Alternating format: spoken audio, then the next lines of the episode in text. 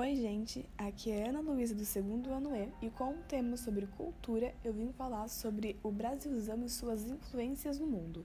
Saindo do óbvio, como nossas referências no futebol, popularizando e trazendo grandes craques da bola como Pelé e o Neymar, ou nossas maravilhosas gigantes no mundo da moda como Gisele Bündchen, Adriana Lima e Alessandra Ambrosio, vamos para fatos menos conhecidos sobre o Brasil, como por exemplo você sabia que em Nova York tem um feriado especial para homenagear o Brasil? Pois é, esse rolê começou quando um grupo de brasileiros resolveram comemorar o dia da nossa independência um pouquinho mais cedo lá em Nova York, na Rua 46. Mas o evento cresceu tanto que hoje, no dia 4 de setembro, em Nova York usa verde e amarelo, anda sambando e come comidas típicas.